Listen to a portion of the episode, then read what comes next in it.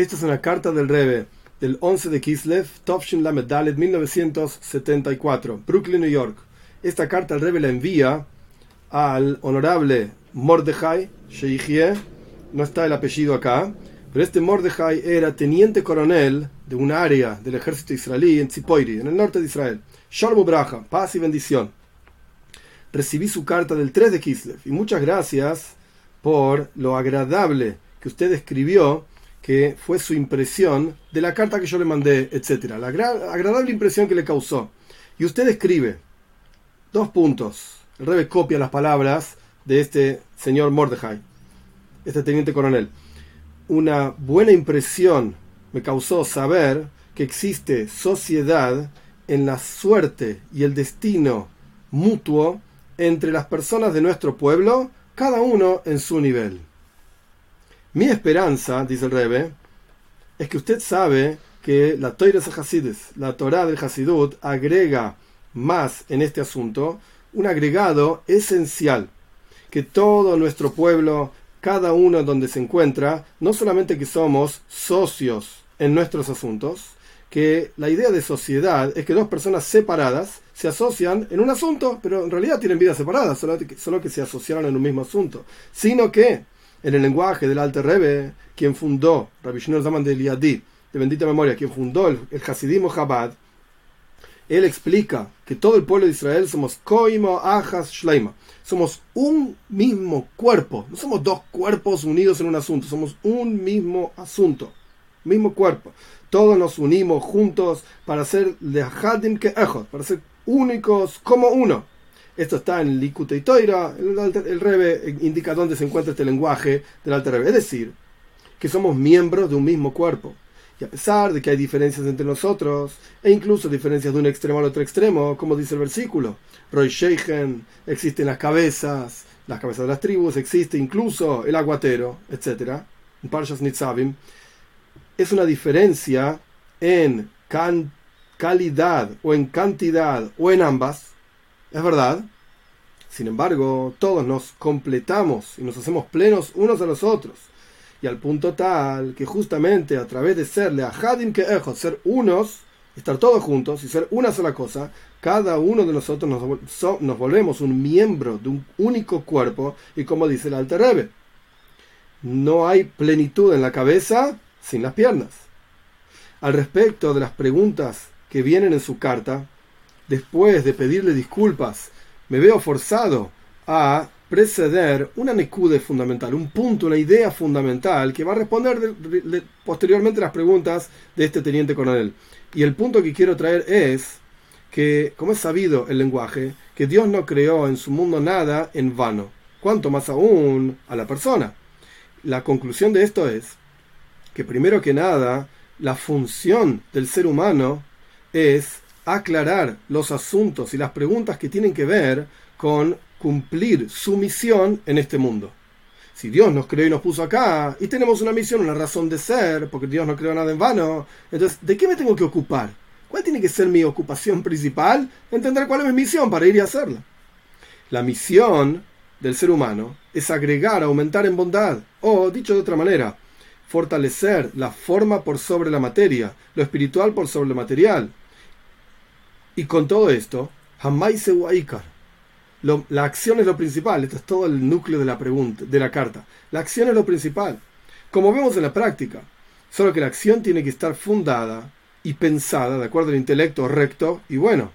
Quiso el creador del hombre que el hombre haga todo esto dentro de su libre albedrío, junto con libre albedrío, no que Dios imponga sobre el hombre que se comporte de acuerdo a su misión, sino que el hombre tenga libre albedrío para hacer lo que quiera de su vida y le dio todas las posibilidades para este libre albedrío. Como dice el versículo, observa, dice Dios, puse frente a ti la vida y lo bueno, la muerte y lo malo, y como continúa inmediatamente en forma de petición, el versículo continúa diciendo en forma de petición y de promesa, Bahaim, elegirás la vida. Esto está en Parshat Zitzavin, en, el libro de Dvarim, el quinto libro de la Torah, el capítulo 30, versículo 15, versículo 19.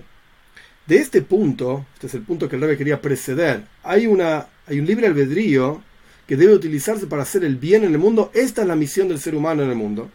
Esta Neku de este punto desde este lado, desde esta perspectiva, las preguntas fundamentales y que la persona tiene que esforzarse por resolver son principalmente aquellas que tienen que ver con la acción concreta. Solamente en el tiempo libre, después de que refinó, después de que aclaró todas las dudas que tenía respecto de la acción concreta, cuál es su misión en la vida, etc., hay lugar para meditar también en los asuntos más profundos, que no tienen tanta relación con la acción concreta, por lo menos en el presente.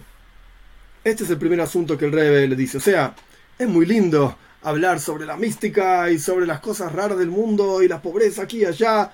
En la práctica, ¿qué tienes que hacer de tu vida? El rey lo primero que dice es, dedícate a entender para qué vivís, para qué existís, por qué Dios te puso acá. Y elegí el bien, bajar y me elegí la vida. Segundo punto que el Rebbe trae, con seguridad en su profesión en el ejército, estamos hablando de un teniente coronel, o sea que es un rango elevado, usted utiliza su, su forma, su enfoque concreto, buscando resolver los asuntos que están en duda a través de analizar, meditar, si en el pasado hubo una situación similar y cómo en el pasado se resolvió esa situación. Y entonces, si esa forma de resolver la situación fue exitosa, de la misma manera lo vamos a usar ahora. Cuando uno tiene un problema en la posición en la que se encuentra este personaje, vamos a ver cómo lo resolvieron los anteriores. Y de acuerdo a cómo lo resolvieron anteriores, si fue exitosa esa solución, vamos a aplicarla ahora. Y así también al respecto del estudio de todo, toda profesión concreta, práctica, y esto incluye las tácticas de guerra y la paz, y el curar el alma y el cuerpo, etcétera, la medicina, etcétera. Y eso está fundado sobre el estudio y el análisis de lo que ocurrió en el pasado y las pruebas que hubo en el pasado. Y como es sabido, en Jajam que no hay sabio como quien ya pasó por las pruebas. Ese tipo es sabio, porque ya pasó, ya superó, etcétera. Y la forma de darse cuenta de esto, de distinguir esto, de discernirlo, y la forma de fundamental de todo análisis en este asunto es principalmente al respecto de las, los resultados en la práctica. O sea, ¿cuál es la prueba de que realmente esta solución sirve o no? Fíjate cuál es el, el resultado. Mi intención es, si fue exitoso tal, exitosa tal táctica o otra cuestión en esa situación, una táctica específica de guerra en una situación de guerra específica, o si fue exitoso un tratamiento médico en una situación de salud específica, o solamente fue exitoso en una porción, o no fue exitoso en absoluto, y solamente en forma de ayuda uno se esfuerza por entender la razón del éxito, o la razón de por qué no fue exitoso, pero incluso si por alguna razón uno no encuentra el por qué, mirá, se aplicó esa táctica, se aplicó este, este tratamiento médico y fue exitoso. Bueno, no entiendo por qué, pero fue exitoso o que la razón que ofrece tal o cual fulano mengano no es agradable y no es, no, es aceptable, no me gusta lo que, lo que dicen, esto no cambia nada. Y al respecto de la práctica y el concreto, utilizamos esa táctica o ese tratamiento que tuvo éxito en el pasado. Y en particular, si tuvo un éxito muchas veces y en diferentes situaciones. Y esto es el segundo punto que el rey trae en la carta, con seguridad un teniente coronel en un ejército lo puede entender esto. Vamos a mirar al pasado y vamos a usar las soluciones que fueron exitosas en el pasado y cuanto más aún si fueron exitosas varias veces, incluso si no entendemos por qué fueron exitosas. Pero fueron exitosas. Tercer punto. De acuerdo a este enfoque, que como ya dijimos, fue aceptado en todos los ambientes de la vida, en todos los asuntos de la vida y en todos los ámbitos de la vida, tanto de nuestro pueblo Bnei Israel, pueblo de Israel, como de las otras naciones, se entiende que así tiene que ser también nuestro enfoque al respecto de resolver las preguntas que usted escribe en su carta, que son dos puntos. Sobre la esencia espiritual de nuestro pueblo, cómo se sostendrá y cuál va a ser el destino de nuestro pueblo. ¿Qué tienen que decir y hacer los líderes del pueblo de Israel y los maestros del pueblo de Israel para asegurarse, digamos, el futuro de nuestro pueblo. Esto es lo que este teniente coronel le preguntó al Rebe. Entonces el Rebe contesta así, después de traer estas introducciones que dijo anteriormente, traigamos el libro de los recuerdos, las crónicas de nuestro pueblo, y veamos qué fue en el pasado, qué se hizo en el pasado, y veamos si fue exitoso y apliquémoslo al futuro. Porque pasando sobre nuestro pueblo, Ben Israel, tanto como pueblo como en forma individual, de una forma, de otra forma, de un color, de otro color, con cambios de un extremo al otro extremo, tanto materialmente como espiritualmente, tanto al respecto de nosotros mismos, como al respecto de nosotros mismos como pueblo, como al respecto del ambiente en el cual vivimos, empezando desde la época sobre la que está escrito, Ish, Gafnoy, cada persona vivía bajo su viñedo, bajo su higuera, físicamente hablando estábamos bien, y el templo estaba construido, espiritualmente hablando estábamos bien, y todos los reyes, esto está en el Sefer Melachim, en el libro de Reyes 1, el capítulo 5, el versículo 5, y todos los reyes del oeste y todos los líderes de la tierra traían oro y plata a Shloim Amelech, al rey Salomón, lo más, el punto más elevado. Y todos los reyes de la tierra buscaban el, el rostro de Shloim del rey Salomón, lo que hoy en día se llama la situación entre naciones, o sea, todos estaban en paz con el pueblo de Israel y estábamos arriba de todo, por así decirlo desde ese punto hasta la oscuridad doble y redoblada del exilio. Inmediatamente tras la destrucción del primer templo y la destrucción del segundo templo, los días anteriores a la Edad Media, los bizantinos, etc., y la Shoah, la Edad Media, la Shoah, la destrucción de los nazis y Mahshomán, su nombre se ha borrado, etc. Viendo, miremos qué pasó en nuestra historia y tuvimos épocas de un extremo al otro extremo, ahí arriba y ahí abajo y el punto denominador común en la vida de nuestro pueblo en todas esas épocas y en todas las situaciones diferentes y terribles que vivimos para cualquier persona, persona, perdón, que medita sin preconceptos, hay un solo denominador común en todas las situaciones y lugares y circunstancias que nuestro pueblo se encontró. Las, la observancia concreta de los preceptos en la práctica, de acuerdo a la toira de Dios y a la tradición de nuestros patriarcas. Porque todos los otros asuntos, la tierra donde vivimos, el lenguaje que hablamos, etcétera, dice el rey, a lo largo de las épocas mencionadas, mencionadas o que estábamos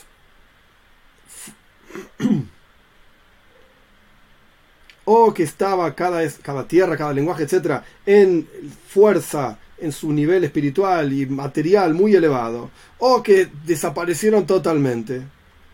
Y esto nos muestra que no dependía de ellos el secreto del sostén de nuestro pueblo como pueblo, como conjunto o incluso como individuos. Ni la tierra donde vivíamos, ni la lengua que hablábamos, nada de eso fue importante para el sostén y la manutención de nuestro pueblo. Solamente, dice el rey, la observancia de los preceptos concretos de acuerdo a la Torah de Dios, según la tradición milenaria de nuestros antepasados. Más aún, dice el rey, vemos cuando ojeamos, pasamos las hojas de los libros, del libro de crónicas de nuestro pueblo, Bnei Israel, que todos los conjuntos y todas las opiniones que se alejaron y se fueron del camino mencionado de la observancia de los preceptos concretos en la práctica, o se asimilaron entre las otras naciones y ya no queda nada de ellos como dentro de nuestro pueblo, o que después de un tiempo volvieron al camino de la fe, el camino pavimentado de generación entre generación, generación a generación, y también la prueba esta empezó inmediatamente cuando el pueblo de Israel se hizo un pueblo en el momento de la entrega de la Torá en el monte Sinai y recibimos la Torá. Después de 40 días ya había aquellos que sirvieron idolatría, el becerro de oro. De esta forma, también en la época en la cual, de vuelta, cada hombre estaba bajo su viñedo, cada hombre estaba bajo, bajo su higuera, había personas que servían la idolatría del Baal, etcétera y de la misma manera, los Tzedoikim, Baitoisim, diferentes épocas, que hubo diferentes grupos que terminaron perdiéndose por completo o retornando al judaísmo auténtico. La conclusión de todo lo mencionado anteriormente es simple. El sostén de nuestro pueblo como pueblo o como conjunto o incluso el sostén de un individuo depende y está basado sobre la observancia de los preceptos prácticos concretos. Y esta es la función de cada persona que tiene influencia. Fortalecer este asunto, la observancia de los preceptos concretos. Y no solamente esto, sino que cuando se fortalece este asunto al respecto, de, al respecto de cada individuo, como está traído al comienzo de la carta, esto tiene influencia sobre, sobre el sostén de todo el cuerpo completo del pueblo de Israel. Esto quiere decir el sostén de todo nuestro pueblo de Israel, cada uno en su lugar. De aquí también se entiende que todo esfuerzo en este asunto de la observancia de los preceptos concretos, físicos, prácticos, vale la pena, dice el rey. De acuerdo a lo mencionado, se va a entender también que no importa tanto si el asunto se entiende o las razones dadas para esto, de acuerdo a fulano y mengano, son aceptables lógicamente, o son, son buenas razones, o son agradables razones, no importa. No importa por qué es así. En otras palabras, entre paréntesis, el rey no lo dice, pero el haber dado una razón a un precepto no le quita su fuerza hoy en día. Hay quienes dicen no comemos cerdo porque la triquinosis en su época, etcétera, mataba gente. Hoy en día no hay triquinosis, comemos cerdo. No, dice el Rebe. Claramente está diciendo que no. Las razones, sean lógicas, no sean lógicas, sean buenas, no sean buenas, aceptables o no, no son la raíz del precepto. Para nada. Cerramos paréntesis. Porque incluso al respecto de tácticas de guerra o un tratamiento médico de un individuo, lo que importa, lo que fija si el tratamiento sirve o no, es la prueba en la práctica. Si sirve o no sirve. No si nos parece lógico o no. Cuanto más aún, cuando el asunto tiene que ver con el sostén de nuestro pueblo, cada uno en su lugar, y esto incluye también el sostén de Amakoidesh Koidesh, el pueblo santo en la tierra santa. Uno podría hablar más de esto, pero con seguridad para usted también lo mencionado es suficiente, y que sea la voluntad de Dios, que sean aceptadas mis palabras en el mismo espíritu en las cuales fueron escritas. Y como dice su propia carta, a Haray Usadadis hay una responsabilidad mutua entre cada uno de nosotros, de nuestro pueblo Israel, cada uno en su lugar, y cada uno y cada una de nosotros hagamos en este, en este asunto mencionado trabajemos en este asunto mencionado, de influir a todas las personas para que cumplan Toiro como corresponde, prácticas, etcétera, según la tradición milenaria, y lo hagamos con hayus, con energía, con islavus, con entusiasmo, de acuerdo a lo importante de la función que estamos cumpliendo y, de la forma que nos enseñan los días de Hanukkah que se vienen, las velas de Hanukkah que encendemos y vamos agregando velas de Hanukkah y agregamos luz día tras día, con con honor y con braja, con bendición, la firma del Rebbe. Quiere decir que la esencia del judaísmo, ¿cuál es?